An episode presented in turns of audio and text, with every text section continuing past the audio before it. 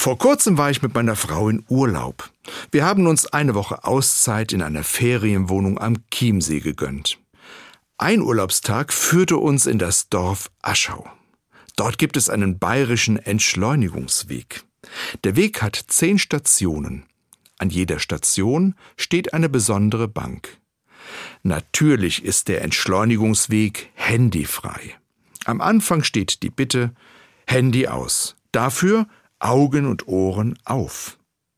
Und dann kommen die Bänke. Da gibt es die Geburtstagsbank mit dem Schriftzug Danke für mein Leben. An einer Station gibt es ein Ofenrohr, das auf die Berge ausgerichtet ist. Das Rohr fixiert meinen Blick aus der Fülle auf einen kleinen Ausschnitt. Besonders gut gefallen hat mir die Kirchenbank mit dem Satz Glaube versetzt Berge. Auf der Bank waren auf kleinen Schildern Sätze aus der Bibel zu lesen. Die haben mich zur Ruhe kommen lassen. Der schönste Urlaub ist irgendwann einmal vorbei. Die Erinnerungen an den Entschleunigungsweg habe ich mitgenommen. Ich habe mir vorgenommen, solche Entschleunigungswege baue ich in meinen Alltag ein.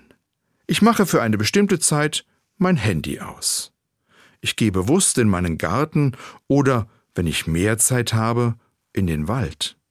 Ich nehme mir eine Bibelstelle mit und lese sie an einem schönen Platz in Ruhe. Ich habe das schon einige Male geschafft, und oft habe ich dabei an den Entschleunigungsweg im Urlaub zurückgedacht. Der Sonntag, der Entschleunigungstag der Woche sozusagen, ist besonders gut geeignet für solche Entschleunigungswege.